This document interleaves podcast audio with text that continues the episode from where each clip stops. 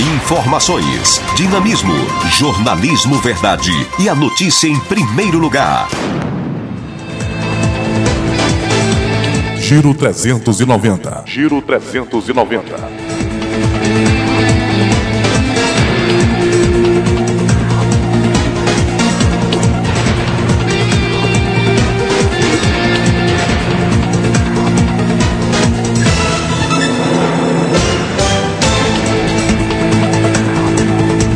Olá, esse é o Giro 390 aqui pela sua Rádio Folha com informações agora atualizadas para você que nos ouve nesse momento. Ministros do STF reagem após pedido de impeachment pelo Planalto.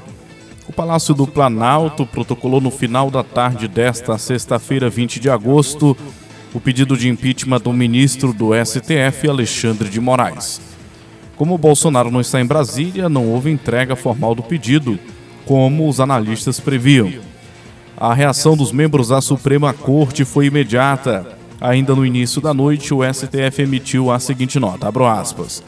O Supremo Tribunal Federal, neste momento em que as instituições brasileiras buscam meios para manter a rigidez da democracia, repudia o ato do excelentíssimo senhor presidente da República de oferecer denúncia contra um de seus integrantes por conta de decisões em inquérito chancelado pelo plenário da Corte. O Estado Democrático de Direito não tolera que um magistrado seja acusado por suas decisões, uma vez que devem ser questionadas nas vias recursais próprias, obedecido o devido processo legal. O STF, ao mesmo tempo em que manifesta total confiança na independência e imparcialidade do ministro Alexandre de Moraes, aguardará de forma republicana a deliberação do Senado Federal. O assunto deverá movimentar bastante o cenário político nas próximas semanas, considerando que existe todo um processo né, a ser seguido. A denúncia será recebida pela mesa diretora do Senado, a qual deverá designar uma comissão especial que terá 10 dias para formular um parecer sobre se aceita ou não o pedido. Vale ressaltar que qualquer cidadão pode apresentar denúncia contra um ministro do STF. Mas esse tipo de iniciativa tomada por parte de um presidente da República é inédita na história republicana do Brasil.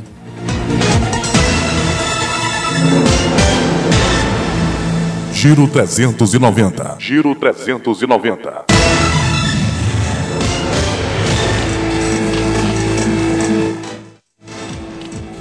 E para trazer mais detalhes, vamos ao giro de notícias com o repórter Bruno Moreira.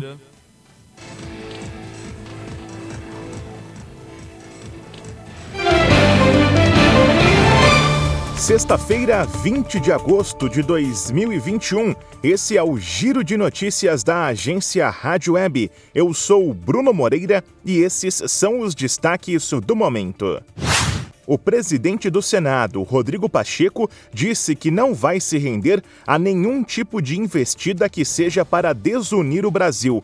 Ele fez a afirmação ao comentar o pedido de impeachment do ministro Alexandre de Moraes, do STF, formalizado pelo presidente Jair Bolsonaro. O ministro Cássio Nunes Marques, do STF, votou contra a denúncia da PGR que pedia o indiciamento do atual ministro-chefe da Casa Civil, Ciro Nogueira, no caso conhecido como quadrilhão do PP. O voto definiu a rejeição da denúncia. O ministro da Economia, Paulo Guedes, desfez o convite para que deputados da oposição se reunissem com ele para tratar do projeto que pretende reformar o imposto de renda. O texto está com futuro incerto. O Brasil comunicou 870 mortes por Covid nesta sexta. Segundo o CONAS, houve também mais 33 mil novos casos. O presidente dos Estados Unidos, Joe Biden, afirmou que não pode garantir qual será o resultado da operação para a retirada de aliados e americanos do Afeganistão. Segundo ele, a operação é uma das mais difíceis da história. Brasileirão, a 17ª rodada começa com três partidas neste sábado. Atlético Goianiense e Chapecoense, Grêmio e Bahia e Juventude e Fortaleza. Ponto final, confira atualizações do Giro de Notícias da agência Rádio Web ao longo do dia. Informações, dinamismo, jornalismo verdade e a notícia em primeiro lugar. Giro 390. Giro 390.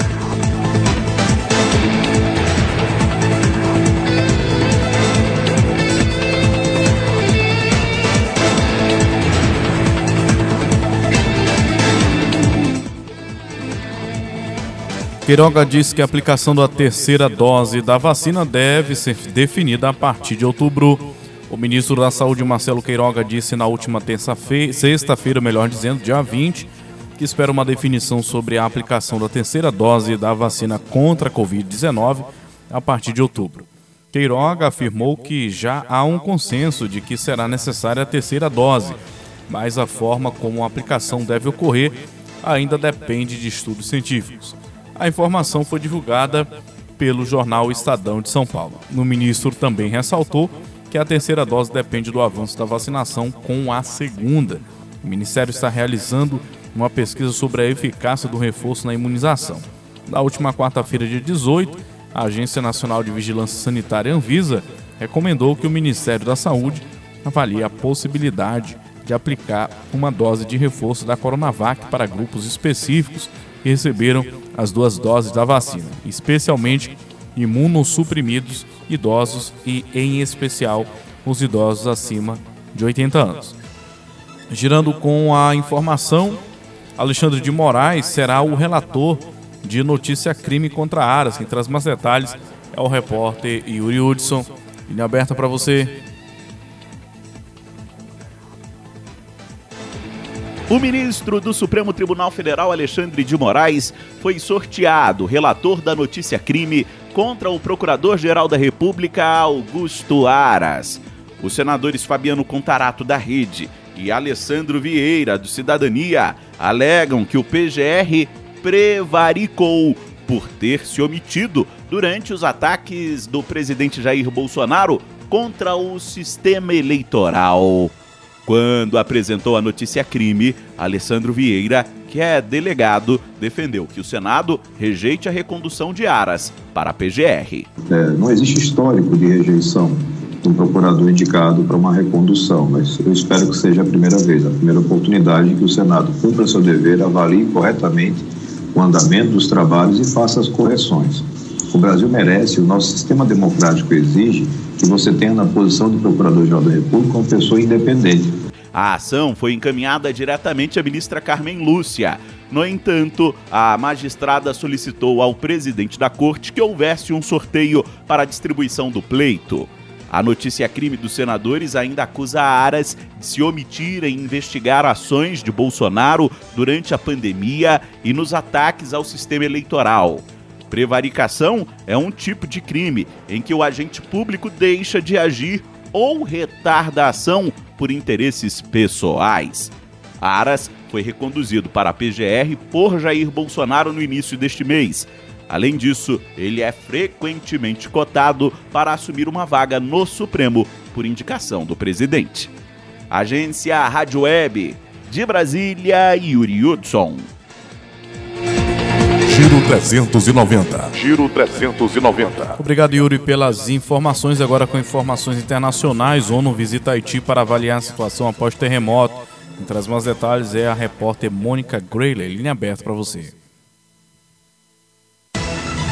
A vice-secretária-geral das Nações Unidas vai realizar uma visita oficial ao Haiti para acompanhar de perto a situação dos sobreviventes do terremoto que atingiu a ilha caribenha no sábado. No terreno, Amina Mohamed vai avaliar uma forma de aumentar o apoio ao povo haitiano. O anúncio foi feito pelo chefe das Nações Unidas, Antônio Guterres. The Deputy Secretary General is traveling to Haiti to see how we can boost our support to the Haitian people. Guterres fez a declaração numa entrevista a jornalistas na sede da ONU em Nova York. Segundo agências de notícias, mais de 2.100 pessoas morreram no Haiti após o sismo que atingiu pesado as áreas de Lequé e Jeremi. Para piorar a situação, as mesmas regiões foram vítimas de um segundo desastre natural três dias depois, quando a tempestade tropical Grace atravessou o país. We are in the outskirts of uh, Lekai, an area that has been uh, severely affected by the earthquake. O chefe do Programa Mundial de Alimentos no Haiti, Pierre Honorat, contou à ONU News que os afetados pelo sismo precisam de tudo: água, alimentos e abrigos após uma destruição arrasadora da infraestrutura local. Honorá está nos arredores de Lequé, liderando a distribuição de alimentos de uma escola que foi completamente danificada. Ele lembrou que não existe forma de retornar as crianças às aulas em meio a tanta perda. E disse que a prioridade agora é levar alimentos e apoiar o pessoal de saúde e das equipes de resgate para retirar as vítimas por avião. O PMA também está levando comida ao hospital de Lequer. O sismo de 7,2 na escala Richter afetou 1 milhão e 200 mil haitianos. A metade são crianças. A ONU estima que deve precisar de 15 milhões de dólares para responder às necessidades mais urgentes de até 385 mil pessoas. Durante o um encontro com jornalistas em Nova York, Antônio Guterres também falou sobre a situação no Afeganistão e pediu o fim do conflito na Etiópia. Ele convocou a entrevista para falar dos sofrimentos de civis em várias partes do mundo no Dia Mundial dos Trabalhadores Humanitários, nesse 19 de agosto. Da ONU News, Mônica Grayling, em parceria com a agência Rádio Web. Giro 390. Giro 390. O presidente Jair Bolsonaro sancionou nesta sexta-feira, dia 20, com vetos parciais à lei de diretrizes orçamentárias de 2022. O texto foi aprovado pelo Congresso Nacional há pouco mais de um mês e o prazo para a sanção terminava justamente nesta sexta-feira. Ponto mais polêmico da proposta, o aumento do fundo eleitoral de 2 bilhões de reais para mais de 5,7 bilhões, foi vetado pelo presidente. A LDO sancionada será publicada na edição do Diário Oficial da União na segunda-feira dia 23. Giro 390. Giro 390. Ponto final no Giro 390, aqui pela sua Rádio Folha 390, uma emissora 100% digital. Acompanhe o nosso jornalismo em www.folha390.com.br. Nossa emissora também transmite 24 horas, tanto no site quanto no aplicativo Rádiosnet. Nas redes sociais você se comunica com a Folha 390 no Facebook e no Twitter com o perfil Folha 390 e no Instagram em folha.390. Eu sou o jornalista Antônio Vitor e estive à frente do Giro 390 nesta edição. A gente promete voltar a qualquer momento trazendo mais informações para você em menos tempo. Se ligue também em nosso canal de podcast Folha 390. Tchau, tchau.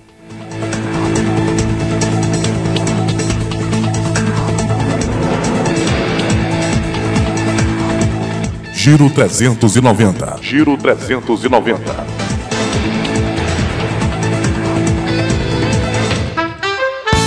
Você está ouvindo a Rádio Folha 390, uma emissora 100% digital levando música, cidadania e informação. Operamos 24 horas no site www.folha390.com.br Transmitimos diretamente da cidade de Capanema, Pará, Brasil. Também estamos no aplicativo Rádiosnet. Basta fazer o download e procurar pelo nome da nossa emissora. Ou se preferir, acompanhe a nossa programação pelo facebook.com barra Folha 390. Essa é a nossa rádio, essa é a Folha 390.